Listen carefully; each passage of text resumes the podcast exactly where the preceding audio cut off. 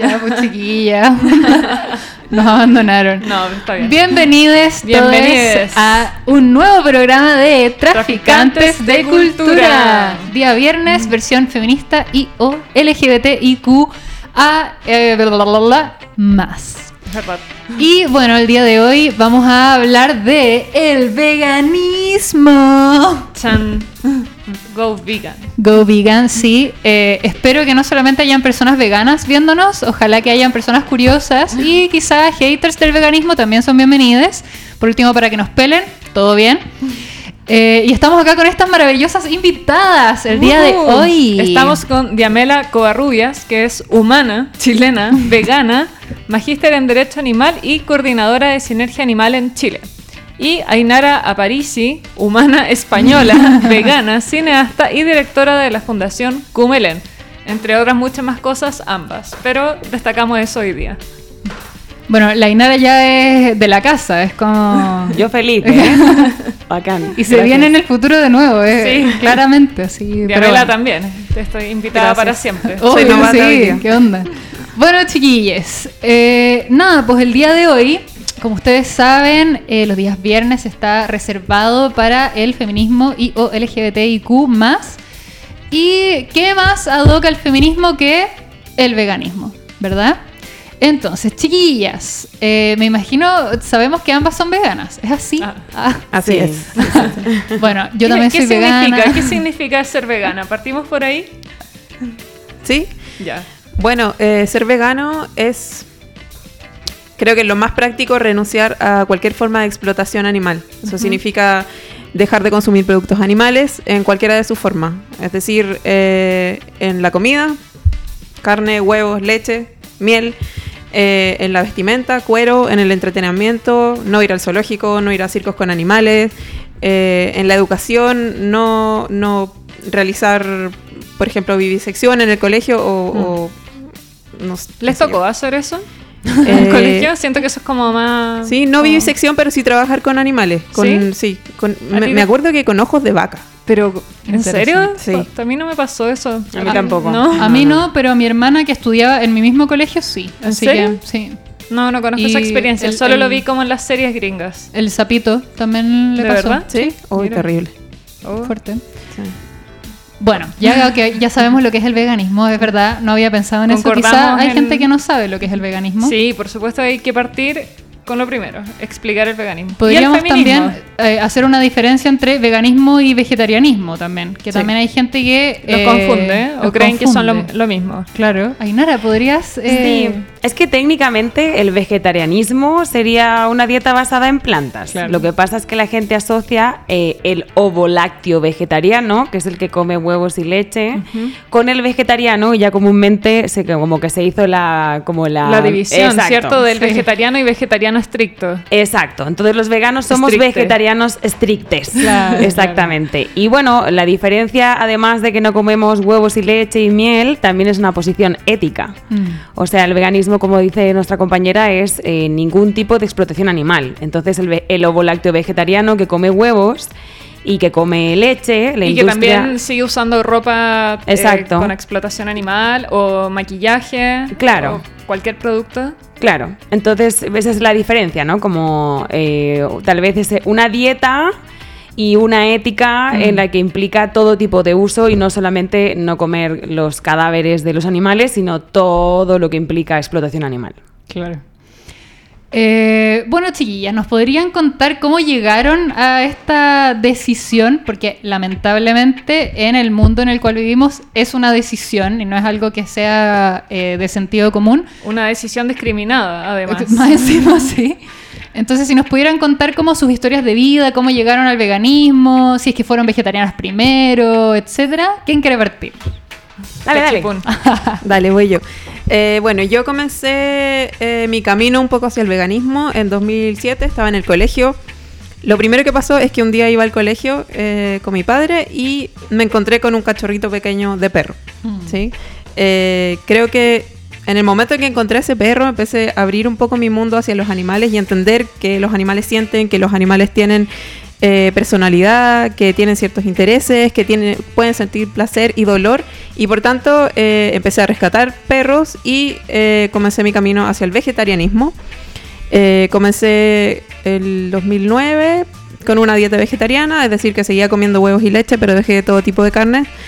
Y luego me di cuenta que era un paso natural pasar al veganismo si es que yo lo estaba haciendo por los animales. Claro. Y dejé de comer an- animales y dejé de, de explotarlos y también empecé a, a buscar ciertas formas de ayudar a los animales, como trabajar en, en centros de rescate, ayudar a los perros de la calle, eh, recoger a los gatos, qué sé yo. Eh, hacerme cargo un poco de mi decisión que era exclusivamente por ética animal. Entonces, no solo evitar hacerles daño, sino que además intentar ayudarlos. Oye, ¿y qué te, qué te decían tu- tus familiares cercanos?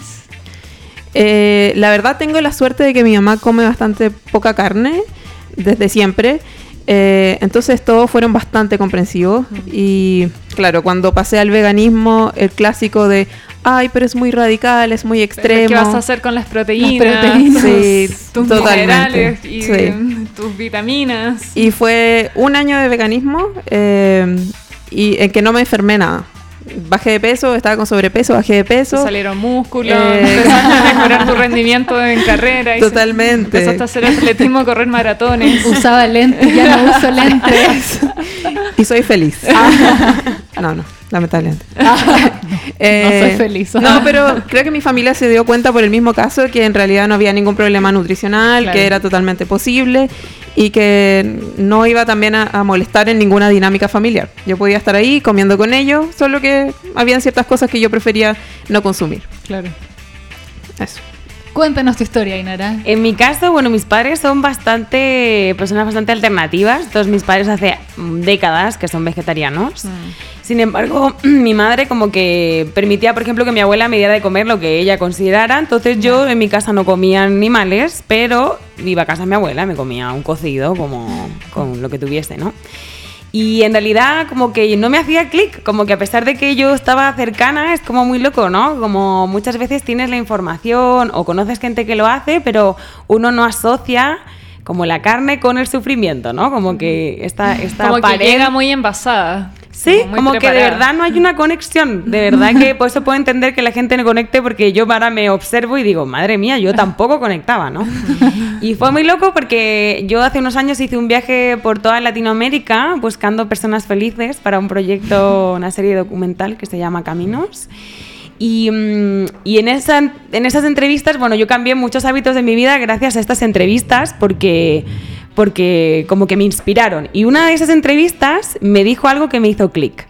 Y era algo muy sencillo. Él decía, si tú quieres ser feliz, hay ciertas bases que no hace falta leer ningún libro para saber que ciertas bases generales, ¿no? Como por ejemplo, eh, no sé, robar no está bien o matar a alguien no está bien, ¿no? Y entonces él explicaba que claro, de alguna manera si uno quería algo bueno para su vida no tenía que generar eso a los otros. Y hablaba, por ejemplo, del sufrimiento, ¿no? Si tú no quieres sufrimiento en tu vida, no deberías generarle sufrimiento a otros. Y comer animales implica sufrimiento. No solamente por el sufrimiento del animal, sino que además luego te comes su sufrimiento, te comes todo el cortisol y también energéticamente, ¿no? Te comes el sufrimiento de esa vida que tuvo ese animal. Y eso me hizo clic. Pero me costó ser vegana al principio. Como que dijimos, ya, vamos a ser veganos, pero nos hicimos vegetarianos en realidad.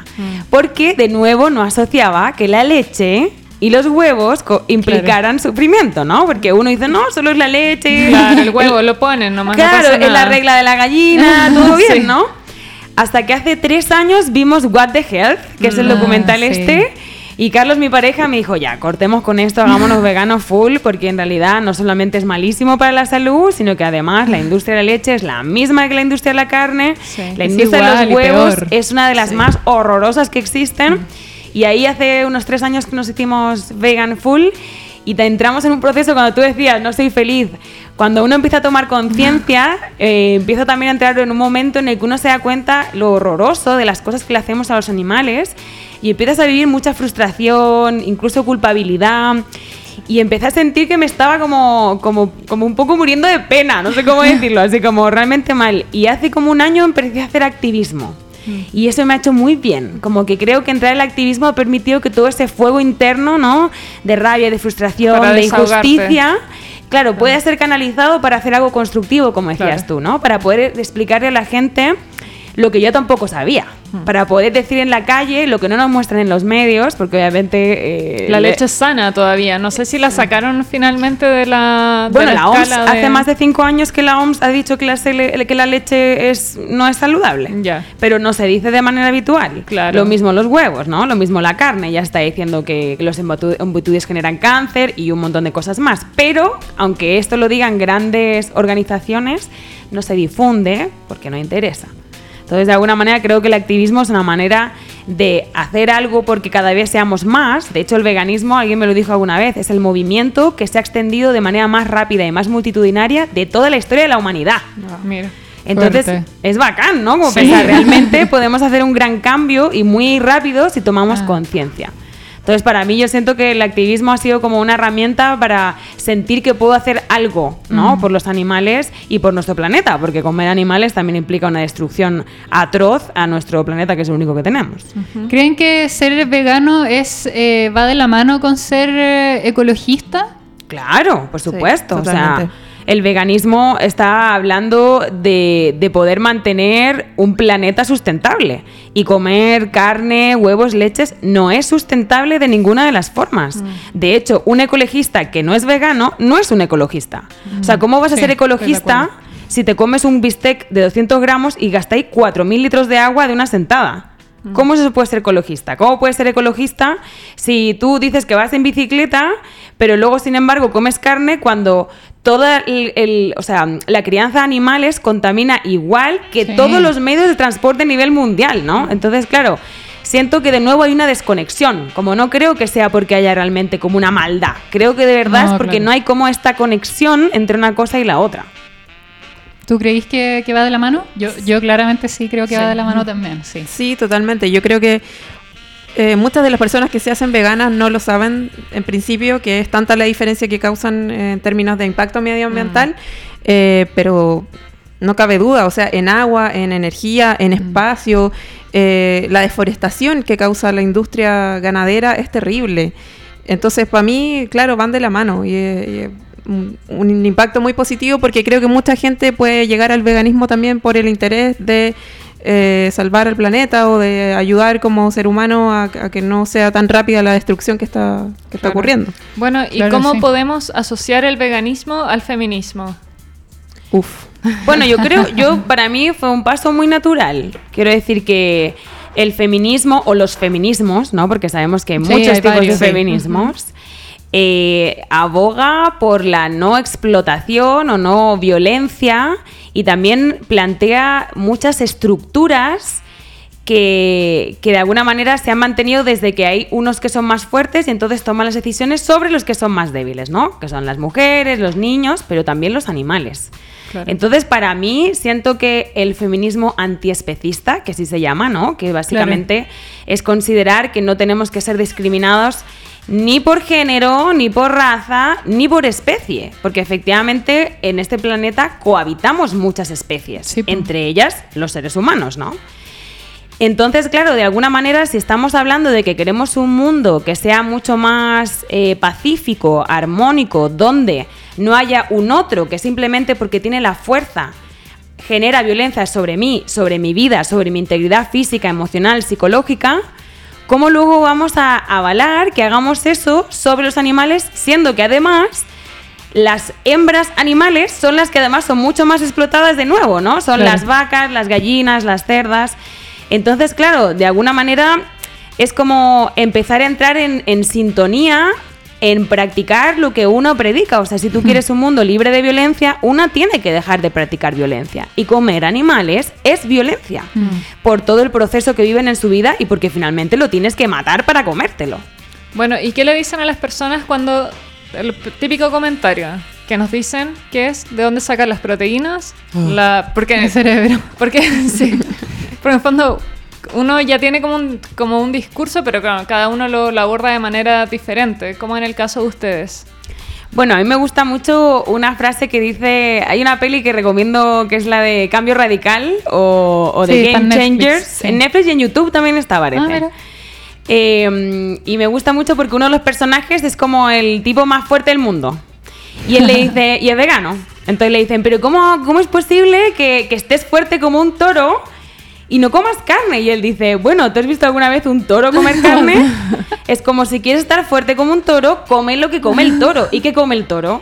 Plantas. Sí. Entonces, claro, eh, esta idea de que las proteínas vienen de la carne es completamente una falacia que nos han Ah. hecho creer. La- Las proteínas las comemos en segundo grado a través de la carne que esa vaca o toro comió de a las través de una plantas. planta, sí. Exacto. Es la planta la que bueno, genera y, la ¿y proteína. por qué se genera todo este discurso de, de que la carne en el fondo es como lo que tienes que consumir? ¿Crees que viene de la publicidad, del capitalismo? No, porque es un gran negocio. O sea, tú piensa, la carne no asume ningún tipo de costo medioambiental. Eso quiere decir que como pasó en Brasil, yo quemo toda la selva amazónica, pongo soya, que de hecho, para que se hagan una idea, el 90% Sí. de la soya no es para consumo humano, es para consumo animal.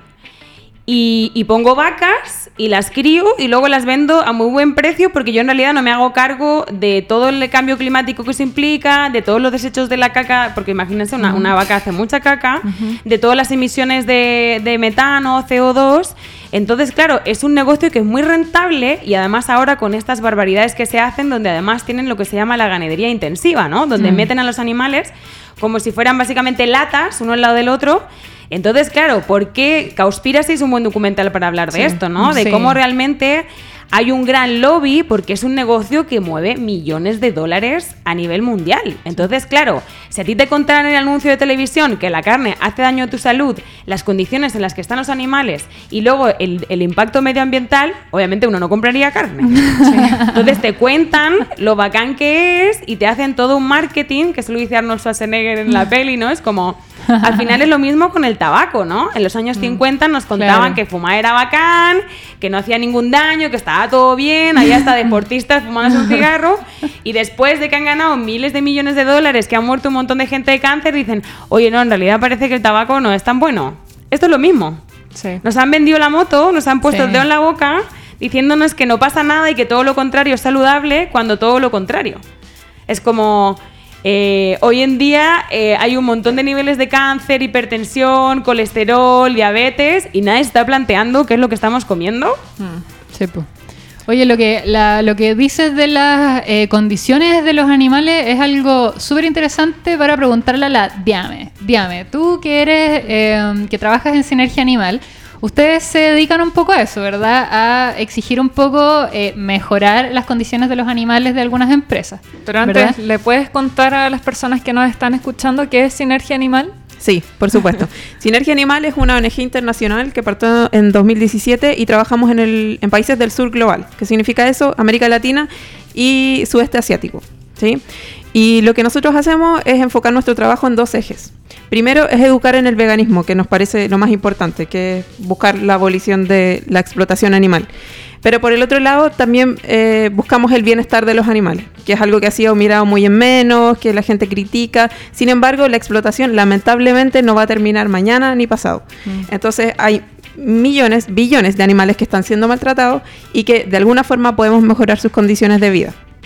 Entonces, lo que hacemos en Sinergia Animal actualmente, en términos de políticas corporativas, que es mi área, es pedirle a las empresas que consumen productos de, de origen animal que se comprometan a dejar de utilizar ciertos sistemas que son los más crueles. Por ejemplo, el sistema de jaula en batería para gallinas ponedoras. Que ese es el video que vimos al inicio. Sí, Torre de control, ¿podemos volver a, a mostrar el video? Pero de fondo, ¿no? De- sí, puedes ¿Sí ponerlo. ¿Lo de puedes poner como de fondo? O puedes ponerlo y con- nos dejas el micrófono abierto. bueno, ahí la torre de control está dándolo todo. Ah, falla, on falla. Torre, torre. Bueno, y ese video, En ese video se muestra eh, las gallinas eh, ponedoras en jaulas en batería, que es el sistema más utilizado en todo el mundo, a pesar de que esté prohibido en ciertos países, eh, donde las gallinas no pueden estirar sus alas en completamente. Chile está... En Chile está el 98% de las gallinas ponedoras en ese sistema. Ya, o sea, prohibido no. No, en absoluto. Porque de Claramente repente no puede está estar prohibido. prohibido. y se hace Sí. igual, Sí. ¿cierto? No, se estamos, estamos trabajando con el mercado para que eh, sea posible más adelante una ¿Qué, prohibición en qué términos le legales. responden a ustedes cuando dicen, ahí estamos viendo el video? Eh, Esta específicamente es una campaña que tenemos hacia la panadería Castaño, ahí vemos. eh, donde le pedimos que deje de utilizar huevos de gallina en jaula. Eh, le pedimos que generen un compromiso público para... Ahí está esa cambiar, la- eh, sistema el proveedor. de, de gallinas que están todas hacinadas. Sí. Básicamente, eh, cada vez que alguien compra cualquier eh, alimento en esta panadería, está también pagando. Este sí, porque sistema. uno no paga Sí. solamente. Yo creo que lo que la Inara dice de la conexión es algo súper real, porque claro, no hay una conexión de que, eh, ay, pero si esto es un pan, qué sé yo, es un pastel. Como, ese pastel viene de, de eso, o sea. No, no viene de la Del aire. de esos comerciales que nos muestran como del, del- de la gallina casi que ah, Sí. la gallina más feliz del mundo y que se le salió un huevo naturalmente y va ahí un esclavo humano a buscar ese huevo y no es así o sea las tienen realmente eh, realmente es una situación en la que los animales están completamente objetivizados y al final eh, encuentro que eso lo que hacen con sinergia animal aparte es algo súper realista y algo súper inmediato poder pedir que básicamente es como mejoren la- las condiciones de los animales.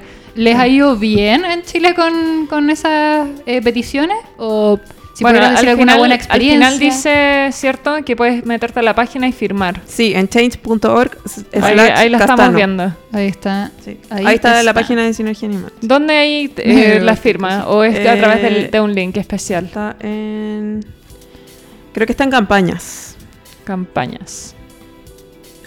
Jaulas en batería. No, peticiones. Ahí están todas las Peticiones. hacia las empresas. En Chile tenemos una campaña está. hacia. Castaño y otra hacia em, Carosi. Ya. Ahí estamos viendo en la imagen eh, una manifestación. ¿puede? Sí, nosotros hacemos protestas presenciales y online para pedirle a las grandes empresas en cada país que dejen de utilizar huevos de gallina enjaulados en batería. Esa, la que se veía al principio, era una protesta que hicimos ¿Por en Buenos Aires. ¿Por qué les dijeron que no? Pero ¿Cuál- le- cuál le- fue el le argumento? ¿Les dijeron que no? Eh, Que eso lo, lo sabes tú, pero no, no claro, sí, nos dijeron que no. eh, Castaño les dijo que no. Que no iban a cambiar su... Castaño nos dijo que no iba a ser un compromiso público, que iba a cambiar el 10% de, de su de su consumo de huevo a libre de jaulas, pero para nosotros es Mm, totalmente nada. insuficiente. Sí. Ellos consumen mucho huevo porque de hecho, ellos ya producen- esta petición yo la encuentro súper chica. Nada, como cambiar, sí. porque la petición debería ser, dejen de usar cosas de animales directamente. sí. Entonces, como ya, bueno, usen huevo, pero cambian la ética de, del, Sí. de la y además producción. no es inmediato, porque sabemos que el- el- lamentablemente el mercado de los huevos libres de jaula no está tan grande todavía y no va a poder suplir toda la demanda que tiene Castaño o Carosi, por ejemplo, que es Claro. una de las empresas más grandes alimentarias. Eh, sino que les damos algunos años para hacer la transición. Entonces, Igual la yo- verdad yo es muy pequeño el, el cambio que le estamos pidiendo y sabemos que es posible porque se lo pedimos a empresas que pueden hacerlo como Castaño, como Carosi, Claro. que todos lo conocen.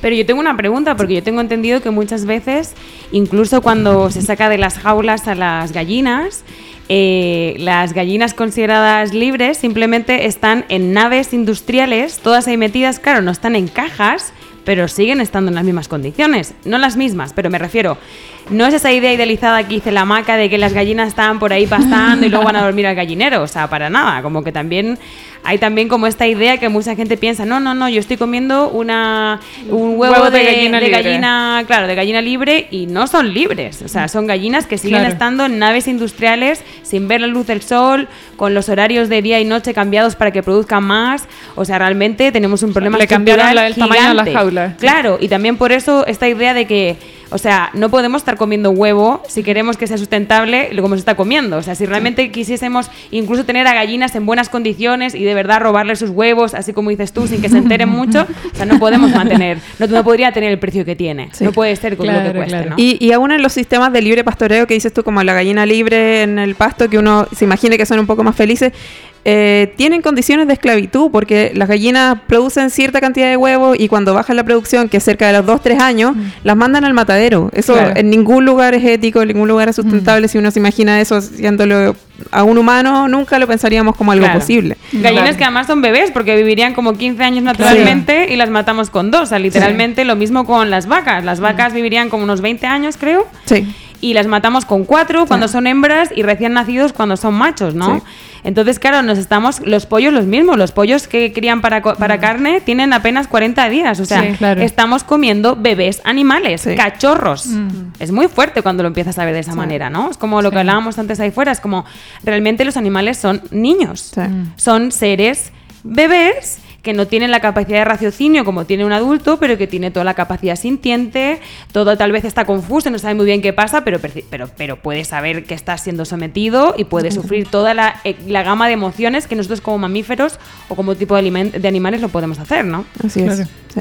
Oigan, ¿y creen que con el estallido social y esta que hay algo que yo encuentro que lo más positivo del estallido social es esta nueva conciencia que hay en eh, eh, Chile, en la- las personas que, bueno, en las personas que viven en Chile en realidad, eh, que hay como un, el despertar, encuentro que es una súper buena metáfora porque efectivamente es como que la conciencia está mucho más a flor de piel que, que antes, ¿verdad?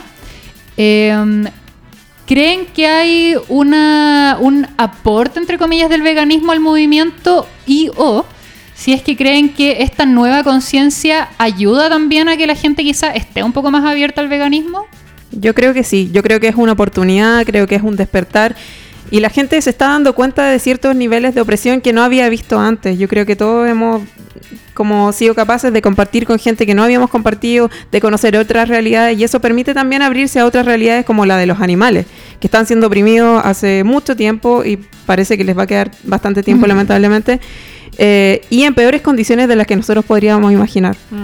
Entonces creo que sin duda este despertar va a ayudar al movimiento vegano, pero también tenemos que ser inteligentes como movimiento para saber utilizarlo a nuestro favor. Creo que nos falta un poco de unión, de aprender a trabajar juntos.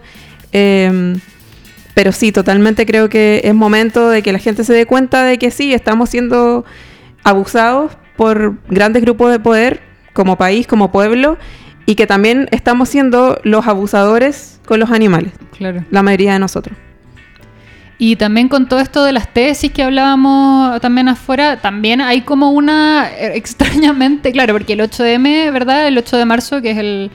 eh, que también fue como súper potente, muchas mujeres salieron a la calle y todo eso, pero también con lo de las tesis que ha recorrido todo el mundo, eh, también hay como una conciencia mayor de la opresión del patriarcado. Entonces, eh, ¿creen que eso también es un aporte? Eh, Si, si, vemos, si vemos a las tesis como así un movimiento que yo creo que no es un movimiento separado, ¿verdad?, de la revolución, pero si lo viéramos por sí mismo, sobre todo siendo que es como una performance y un movimiento feminista, eh, ¿creen que hay ahí como más esperanza de llegar al veganismo quizá más rápido?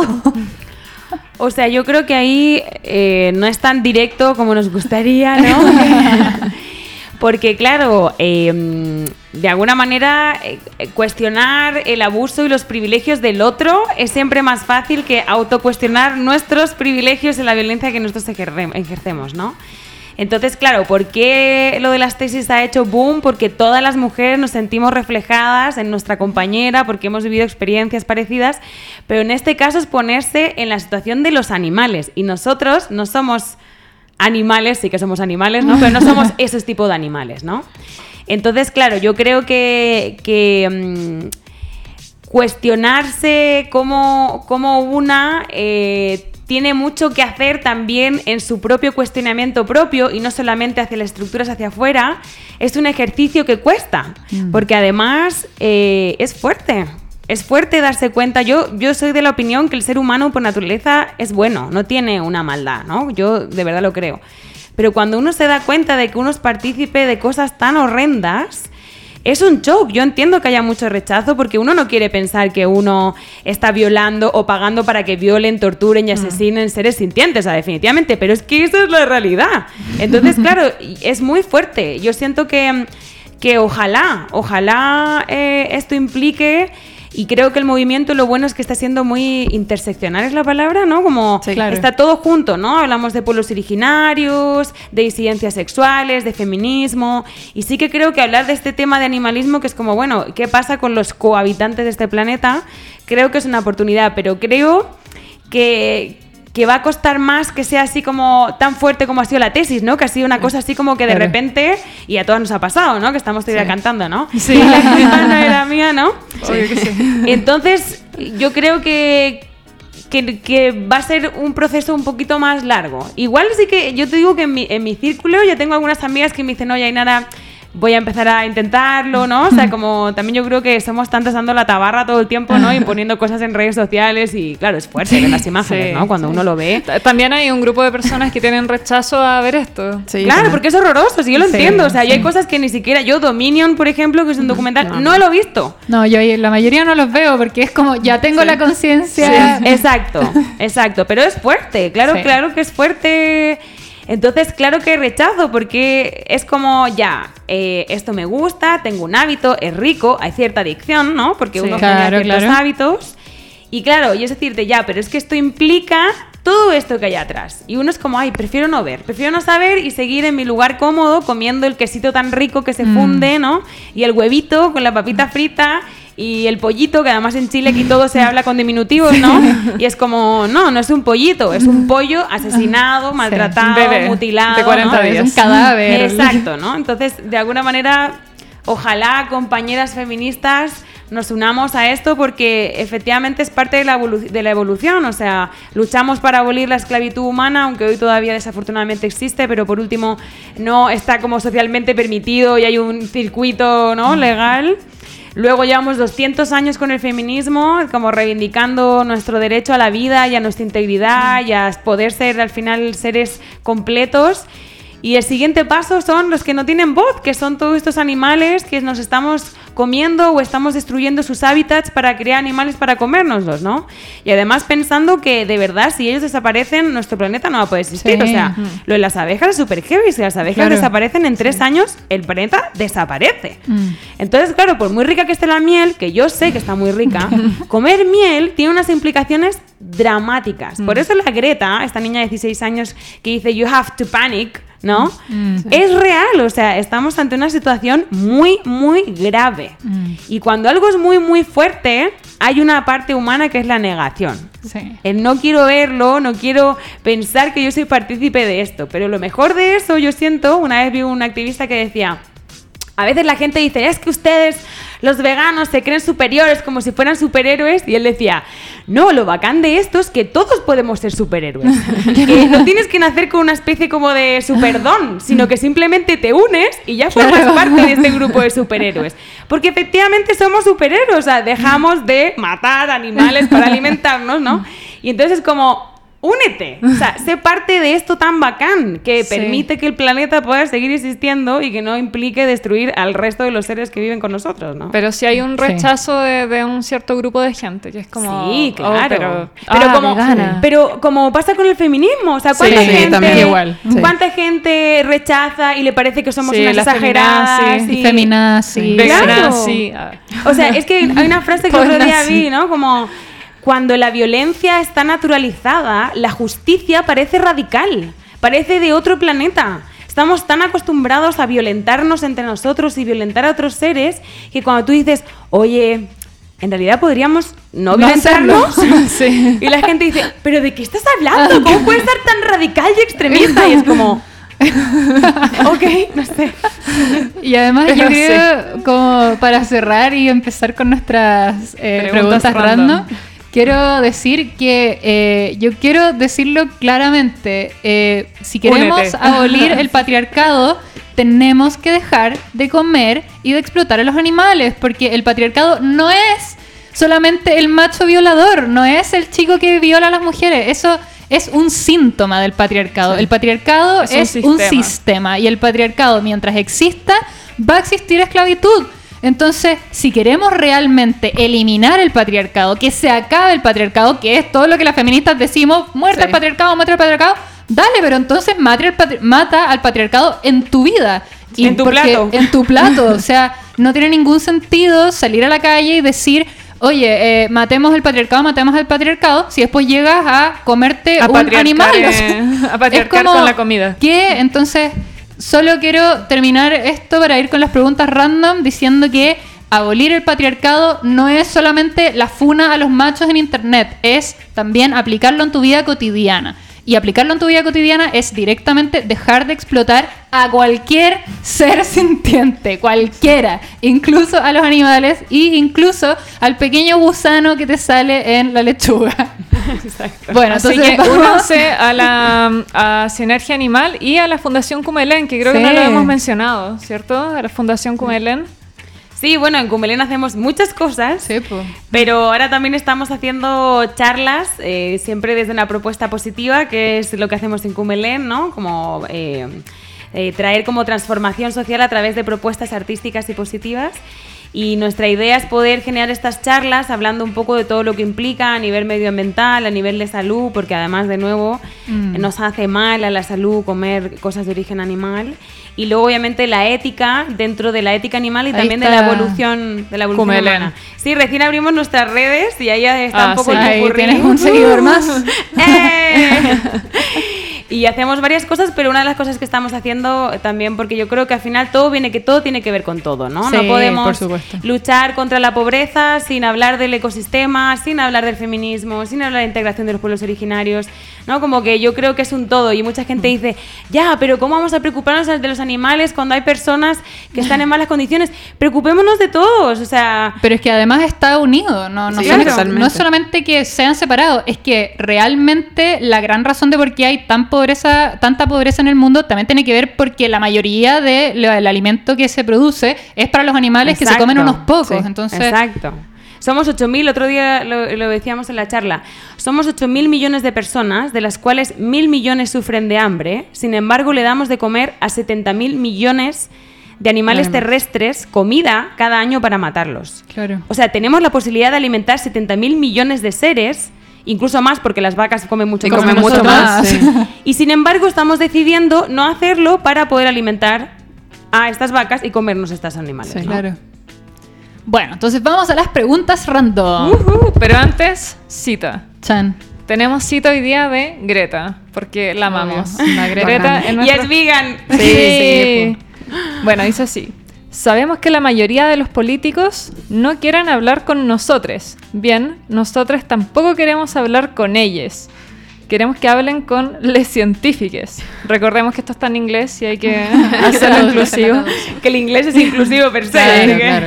Que les escuchen porque solo repetimos lo que dicen y han estado diciendo durante décadas. décadas. O sea, escuchemos a la ciencia porque, bueno, lo Por que hemos favor. visto en los documentales, que en el fondo, ¿por qué tiene que ser un documental en Netflix que está ahí como oculto en vez de ser como la publicidad? Así como nos bombardean en publicidad de carne, deberían bombardearnos en información como estos Mm. documentales. Claro. Completamente. Greta, amada. Entonces, preguntas random. Chan, ahora Ya, sí. chiquillas. ¡Qué miedo! La Inara igual ya había venido, pero esta es la primera vez que se va a exponer a las preguntas random. Entonces vamos a decir las reglas de las preguntas random. Las preguntas random, además de ser preguntas random, eh, tienen como regla Random. principal que respondan lo primero que se les ocurre con la eh, frase no tengo por qué estar de acuerdo conmigo misma. O sea, pueden decir algo y el día de mañana decir qué mala la respuesta que di, en verdad. Tendría que haber, sí, tendría que haber dicho esto otro, ya. Está todo permitido. Está todo bien. Después las invitamos de nuevo para hablar de otra cosa. Y arreglar la Y respuesta. arreglar la Pueden cambiar ya. de opinión. Me gustó eso. Está O sea, con Somos esto seres cambiantes. No se casan con nada, ¿ya? Entonces, las preguntas random eh, las modificamos un poco para que hubiesen animales incluidos, ¿dale? Gracias. Para que... Entonces, vamos con la primera pregunta random. Ok, dice así. Si pudieras convertirte en la mezcla de dos animales, ¿cuáles animales serían y cómo sería la mezcla? Yo sería como un águila delfín. Así como poder volar, que yo creo que es un sueño que tenemos Y como con gente. piqueros, como ¡uh! Piquero, en el aire, piquero. Claro, ¿no? Con la capacidad de verlo todo, ¿no? De- y de poder volar y planear. Pero por otro lado también puede estar en el agua, ¿no? Como poder ser como... Sí, yo creo que un águila ¿Y es como, cuerpo de delfín con alas de águila? ¿O Sí, es como algo así. Cuerpo de águila con aleta de delfín no, que igual no, vuela. no, no, no, no, no. Un delfín así como... Pero con, con pico, ¿no? Ya.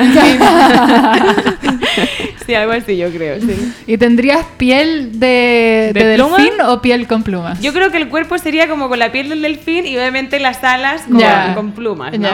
Y, hacia- y todo azulito, ¿no? Así como- ¿Y ojos de o águila gris. o de delfín? Porque son como chinitos los, los ojos de los delfines. De águila.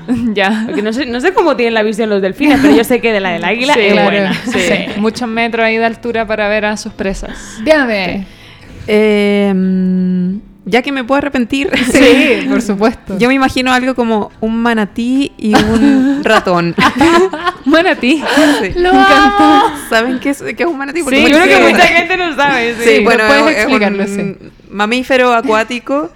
eh, no sé, son gorditos y fabulosos. Y, y, son, y son veganos. Es, pa- es parecido como al, al lobo marino. Sí, Como- algo así, con una sí. cara rara. Pero son como del Amazonas, ¿no? Son como de zona Hay manatí de amazónico selva, y también ¿ya? hay, hay en el mar. Es cerca como de entre- Florida, Ah, por ahí. mira. Es como Sí. entre un hipopótamo y un Sí, el lobo así. marino. Sí, Ya. Como elige. sí, algo así y, y con un ratón porque como esa rapidez del ratón y como Claro. de poder esconderse, entonces me Pero creo que un ahora ratón... eres como gigante, así como un ser gigante rápido, como, Sí. como tú, eres como los gatos que creen que se ocultan, pero te lo estáis viendo. y, y muy guatón. Me encanta. ¿Por qué no? Me encantó el manatí ratón. Me encanta. Yo elegiría. o sea, Maldición, ¿por qué no lo pensé mientras hablaba? Eh, elegiría. Sí, también como un pez de esos del fondo del agua, que esos que son horribles Sí. y como con una lámpara acá. Ah, Eso más eh, un camaleón. Wow. Sí, no son tan distintos igual, o sea, estéticamente. Eh, no sé cuál sería la mezcla, pero quizá, bueno, tendría sí o sí esa lámpara, la encuentro excelente. Y también por el poder que tienen esos, esos baby peces de ir al fondo del agua y verlo, ver como todo, lo encuentro ya para el superpoder. Y el camaleón que eh, pasa piola, ¿verdad? A donde vaya, es como que tiene el poder de la invisibilidad. Sí. No, lo máximo. ¿Pero estaría en el agua o, en, o fuera En del los agua? dos, pues eso, Ah, eso es lo Donde quiera. Claro, donde quiera. Eso, esa es mi respuesta random del día de una hoy. buena respuesta. Bueno, creo que un chita murciélago. Sí, ese sería mi animal. Chita porque es el animal más rápido y así podría así correr muy rápido. Pero espera, ¿un ¿Para chita? qué? ¿Qué es, una, qué es un chita? un chita es como un leopardo. Claro. Ah, o yo pensé tigre. en un mono, la No. mona chita, te lo juro. No, no, el chita es como un leopardo. Claro, sí. Ah. Pero es el, el felino más rápido, bueno, es, la- es el animal más rápido del mundo. Ah, wow. Y un murciélago, porque vuelan y son bonitos y se Pero que sea ciego o que no sea ciego, porque los murciélagos Son no ven, ciegos, ¿no? sí. No, pero tienen Bueno, ecolocalización. tienen Sí, ecolo- son ciegos de Ah. ojo. Imagínate, un chita con ecolocalización. No, Fuerte. sí. Y que huele, ¿no? Y que vuela, obvio Y que, que vuela. vuele. Y con esas alas como rápidas. Creo que ganaste, nos ganaste todos. Sí. Y los, murciélagos, los murciélagos son tan tiernos. Sí. Bueno, siguiente pregunta. Segunda pregunta random. Si pudieras elegir como roomie, o sea, como vivir con un animal fantástico, ¿cuál elegirían? Como roomie, o sea, tendrían que vivir con este ser fantástico. ¿A qué te refieres con animal fantástico? Eh, un, ¿Un pu- pueden inventarlo igual, Ah, como ¿un pueden dragón? también hacer una mezcla. Estamos hablando como Sí, meter de todo mitología, Sí, fantasía sí. ya, ok. sí. Lo que hay. Pueden inventar uno también, si quieren. Un centauro. Sí, también. Es- Pero un bueno, centauro podría es ser. medio humano, ¿no? Bueno, Sí. sí. pero igual pues, para... De, eh, room- de roomie te refieres así como que, que cohabite su, su Sí, casa Claro, con él. sí, sí, Sí. que compartan depa, así. Puede ser un Yeti también. Como un Pikachu. también. Me También quedo puede con- ser un me Pokémon. quedo con el Puede Pikachu, ser un totalmente. Pokémon. Ay, yo creo que estoy obsesionada con volar. Yo como, como tipo lo de Avatar, ¿no? Es- Ah, me animales encanta. que son- son como una especie Ay, de dragones, ¿no? Sí. Y que te, se conectan. Ay, eso es demasiado lindo, ¿no? Ay, qué bacán. Sí, sería. Bueno, y cómo, cómo domar un dragón también es una peli que hablan como sí. esa conexión. ¿Cómo domar un dragón? Esa Eso es. cómo entrenar a tu dragón. Esa, perdona, sí, me equivoqué. Exacto. Domadora. Así. Sí, Patriarcal. sí, ahí me ha visto que el inconsciente todavía está ahí Sí, bueno. reconstruyéndose. Eh, sí, como algo así yo creo sería bacán, ¿no? Me encanta. Yo creo que con el monstruo del lago Ness. Bueno. Porque obvio que sí. Tiene po. muchos secretos. Onda. sí. Obvio que lo sabe muchas cosas. Que Obvio que estaría todo el rato necesitamos. ahí. En la ahí, bañera. Pero sí. Pero sí, es un secreto, un misterio muy entretenido. Y además que Me suena que debe ser como un, como un dinosaurio Sí, y claro. me, me intrigan caleta los dinosaurios. Ah. Y un dinosaurio de agua, no es cualquier Sí. dinosaurio. Claro. Yo elegiría como un baby dragón, así como Mushu en Mulan. como un baby dragón. Eso. Bueno, Pikachu. no, ya lo dije, era real. Amo. ¿Pikachu es como un gato? No ¿Qué es es un ratón. Como un ratón Es ra- gato. un Un ratón. ratón eléctrico. Ah. O sea, si es que hay que ponerle un animal, porque en verdad Claro, no- claro. Claro, es un Pokémon. mix. Ya. Ya, alcanzamos una pregunta Una random más. más. Eh, ¿Cuál de estas preguntas usamos? Mm. Eh, ya. ¿Quieres hacerla tú? Eh, no, dale. ya, yo creo que ya la elegiste. Si pudieras preguntarle algo, esta ya la hemos hecho, está en, nuestra, en nuestro no, repertorio. Démosle con eso. Ah. ya la voy a decir. ya, yo. ok. Ya, dale. Si pudieras preguntarle algo a un animal. No, como Pero esa es sí, no, no, no. Si pudieras traer a la vida real un animal del mundo Ah. audiovisual, ¿a cuál elegirías? Puede ser, no, no lo escribí bien, Ah. pero puede ser audio, del mundo artístico también, o sea, un libro, eh, película, serie, flipper, por ejemplo. Como Mushu. Mushu, sí. Flipper. Obja, Es obja. Lo merece. ¿Quién? Mere- Obja. Ah, no. Es ese como que- ese cerdito gigante hermoso. Sí. Yo Qué- quiero que sepan qué que yo no he visto Okia. No la veas. No. No, es bella, es Sí, muy pero linda. da pena. Me voy a morir, entonces no lo he hecho. Sí, la vi. Lloré de inicio a fin. Que, Me encanta. Ok. Okia. Ok, como quieran. Ay, Nara, ¿cuál es tu respuesta? Eh, de animal, ¿no? La idea es que sea Claro, como sí. animal. Del mundo artístico.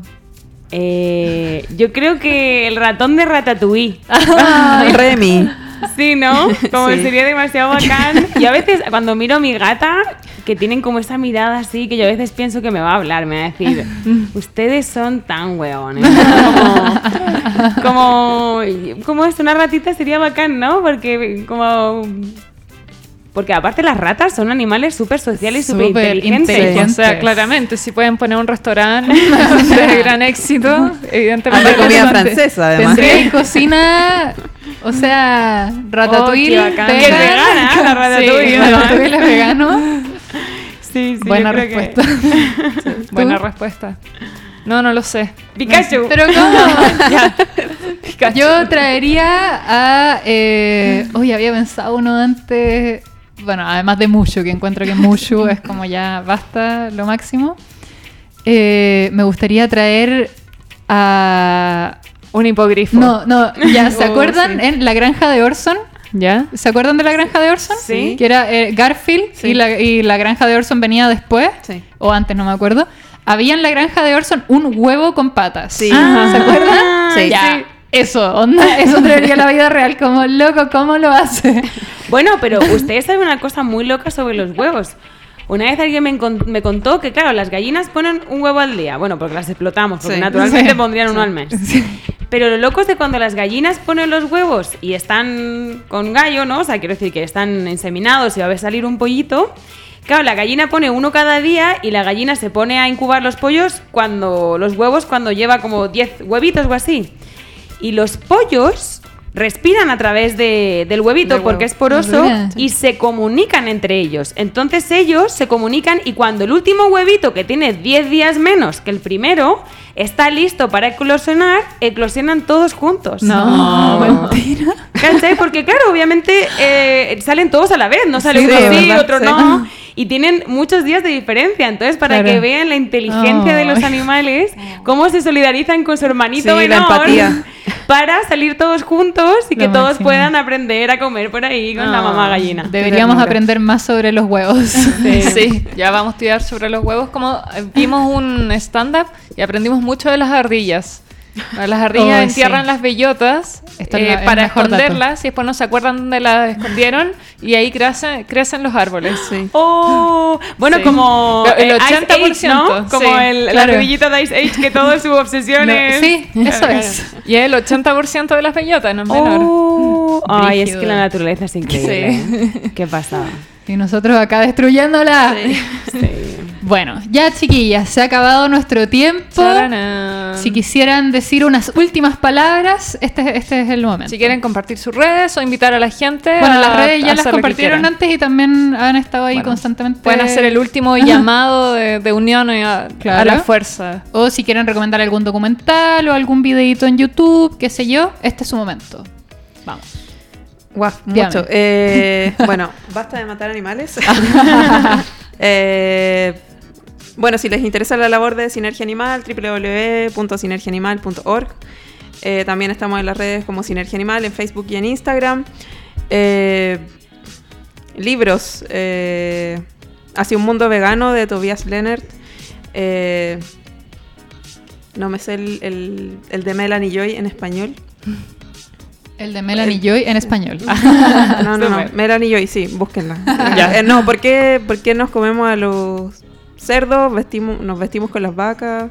No, Ah. ¿por qué amamos a los perros? ah, ya. Nos comemos Con- a los cerdos con- y nos vestimos con las las vacas. vacas, Exacto, sí. sí. muy bueno, muy bueno. Bueno.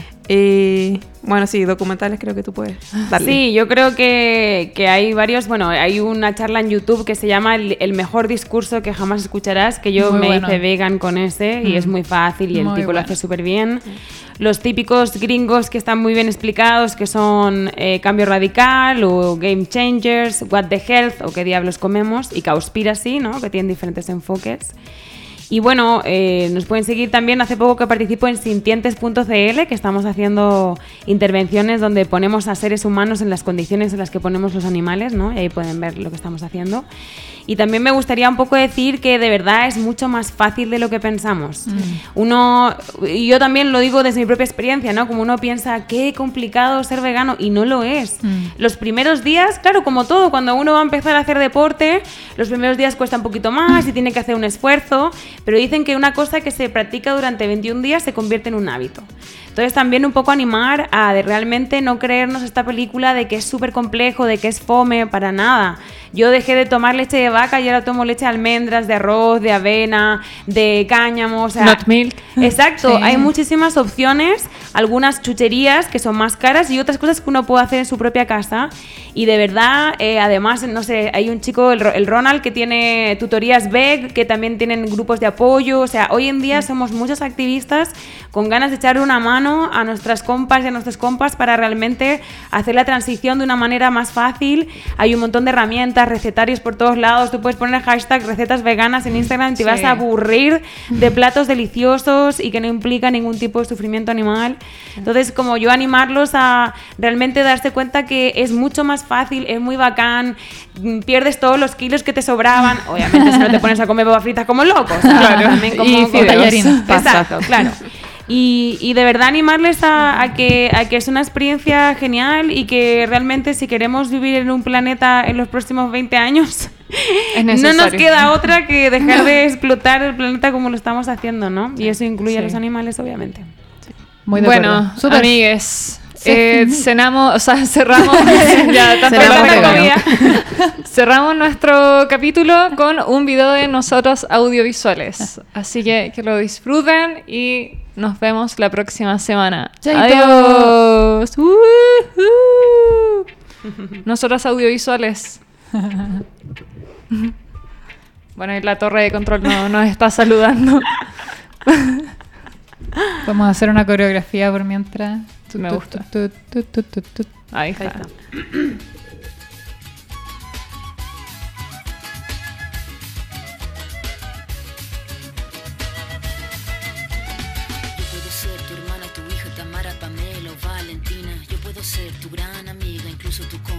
de vida. Yo puedo ser tu gran aliada, la que aconseja y la que apaña. Yo puedo ser cualquiera de todas, depende de cómo tú me apodas. Pero no voy a ser la que obedece porque mi cuerpo me pertenece. Yo decido de mi tiempo, como quiero y dónde quiero. Independiente yo nací, independiente decidí. Yo no camino detrás de ti, yo camino de la para aquí. Tú no me vas a humillar, tú no me vas a gritar, tú no me vas a someter, tú no me vas a golpear, Tú no me vas a denigrar, tú no me vas a obligar, tú no me vas a silenciar, tú no me vas a callar. No, somos, somos más de la mitad. En la constituyente exigimos paridad. Somos